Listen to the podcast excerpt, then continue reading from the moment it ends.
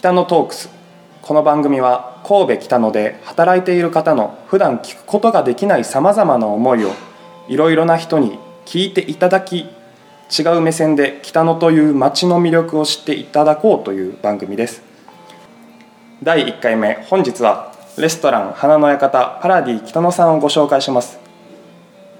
インタビュアーの中西幸宏です。自己紹介お願いします。こんにちは。えっと私はパラディ北野のオーナーをしております谷中真紀子と申します。よろしくお願いします。よろしくお願いしますいやー第1回目の北野トークスという番組をやらさせていただく形になったんですけど今日はパラディ北野さんにご協力いただいてで僕ももともとこのお店はアルバイトさせてもらってたお店なんですけど谷中さん今日は本当にありがとうございます、ええこちらこそよろしくお願いしますお願いします。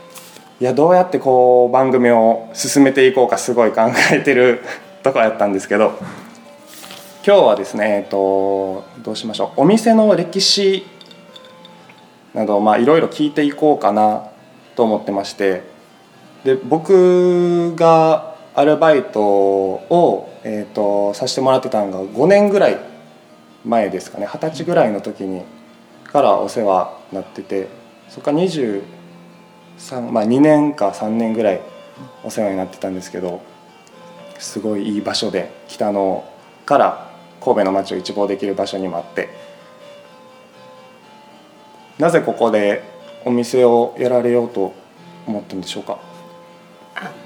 そうですね。まずあの歴史の方からお話しさせていただきたいんですけども、はい。えーパラディ来たのは1991年の8月にはい設立いたしまして、えー本年で今度は28年目を迎えるという感じ28年目になるんですね。すごいですね。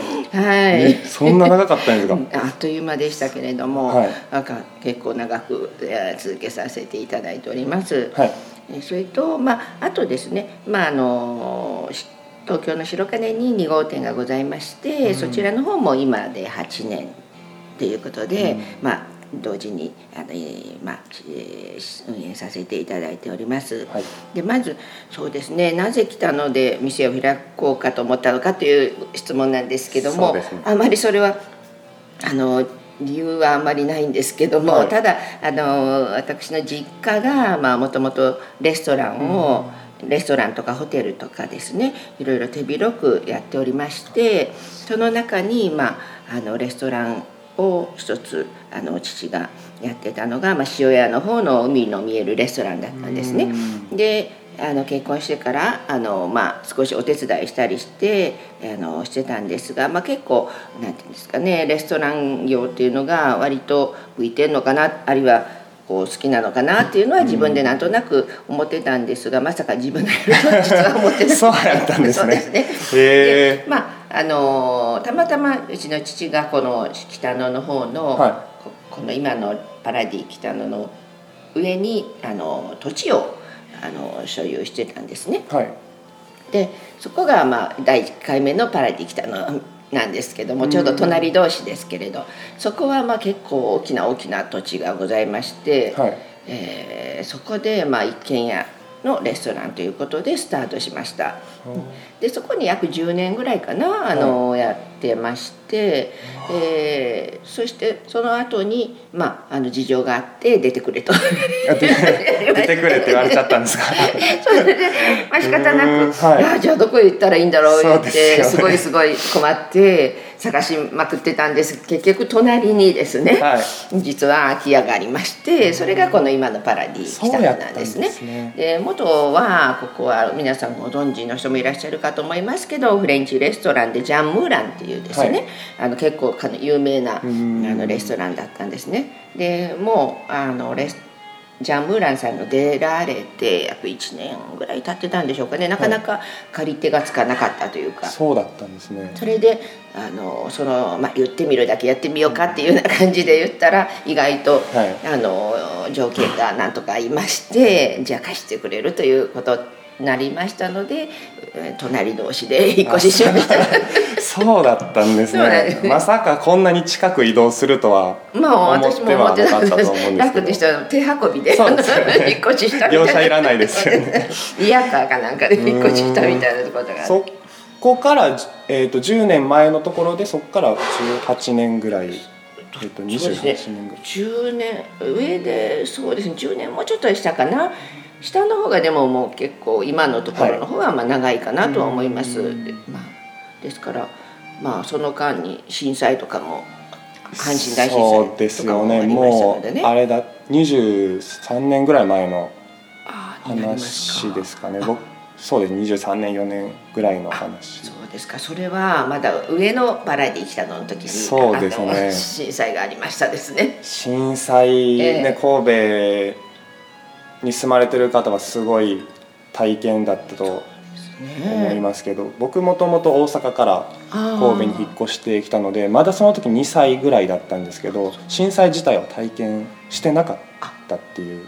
震災は知らない。震災を、はい、ニュースでは流れてたんですけど、まあ、知らなかった体験は奇跡的にしてなかったっていうのはありましたね。そうですか。うんそれは良かったですね でその震災の時にお店って3年目4年目ぐらいもうちょっと経ってたかもしれないですけどかもしれないですね。どうえこっちの北野の方って影響ってどれぐらいあったんですかーそうですね。もうかなりあのひどかったと思いますけどね。もうご存知の方はあの覚えてらっしゃると思うんですけど三宮の駅のあたりはね、はい。ビル自体が倒れたりとか。そうですね。そういう本当にもう身近なところでもうあちこちがビルがね、あの倒れてしまったっていう状況の中で、はい。まあここのバラに来たのはおかげさまでですねうん。大変被害が少なくてもうあのほとんど店内もはい。あのコップが一個落ちたぐらいで。それはでも不幸中の幸い そうなんです。そうなんですよ。ねええなんか火事の方火事も多かったっていうああの兵庫区とかそういう方では木造の家も多くてそれで被害が大きくなったみたいな話も聞きましたね。山の方はそこまでまだ。幸い幸いこの辺がちょっとあの被害が少ない場所だったのであのすぐ、まあ、オープンできるような状況ではあったんですけどね。えー。お客さんとかもやっぱり来れなくなったみたいな方とかもいましたか？そのじょよよく来られてる方で。いやーもうここはですね実は観光客がほとんどはい、多いところなので、うん、そうですね。北野の町自体が、えー観光客はですね震災になってから来るような人いないんですよ。そうですね。確かにそれはそうですよね、ええ。だから本当にもう一っ子一人歩いてないん。みたいなはい。状況が続きましてこんなの開けても仕方ないよねみたいな感じでしたんですけどね。まああのだって観光客は来ないし気の毒でもうなんか見れないみたいな感じで皆さんですね。例そうですよね。えなんか見に来るっていうこと自体がね、はいあの不謹慎みたいなところがありますよね、はい来たとしても気の毒ですね。みたいな感じでね。まあまあそれはまあ、そういうふうなかわいそうにみたいな感じでまあ慰めに来てくださるみたいな、まあ、そういう人はいましたけど観光に来る人はまずいなかったですね。ね。周りのお店も大丈夫やったのは大丈夫やったって感じですかねおそらく。割とあの早くオープンしたとこもありましたねちょっと下の方行くとね、うん、ただそんなまともな例えばフレンチレストランにしても、まともなフレンチなんか食べる人いませんからね。そのね そんな気持ちになる。真っ只中っていうかその被害を受けたところでそんなまた優雅にはできないですよね。みんなねズボン履いてね。そうですよね。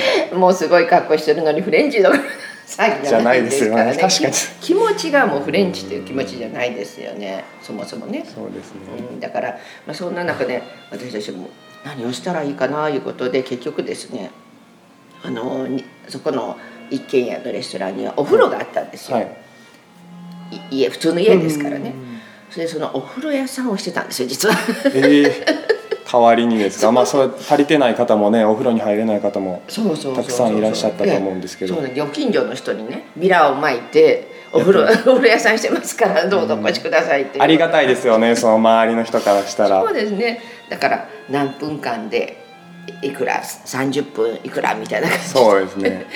でその後にお昼ご飯食べてくださいみたいな。ああそれでここも使セットして。ってもらそうですそうですね。だから本当にご近所さんうん。のあのためのはい。何ですかあのお風呂屋さんとランチはい。みたいなそういうことをしてその震災の間は乗り切ってたっていうような、まあ、そういう流れは一つ思い出してますとありどます、ね、もうちょっと突っ込んで聞きたいんですけどちょっとそろそろ今回お時間なのでここまでで、はい。また次回次のトーク内容をお送りしたいと思います、はい。ありがとうございます、はい、ありがとうございます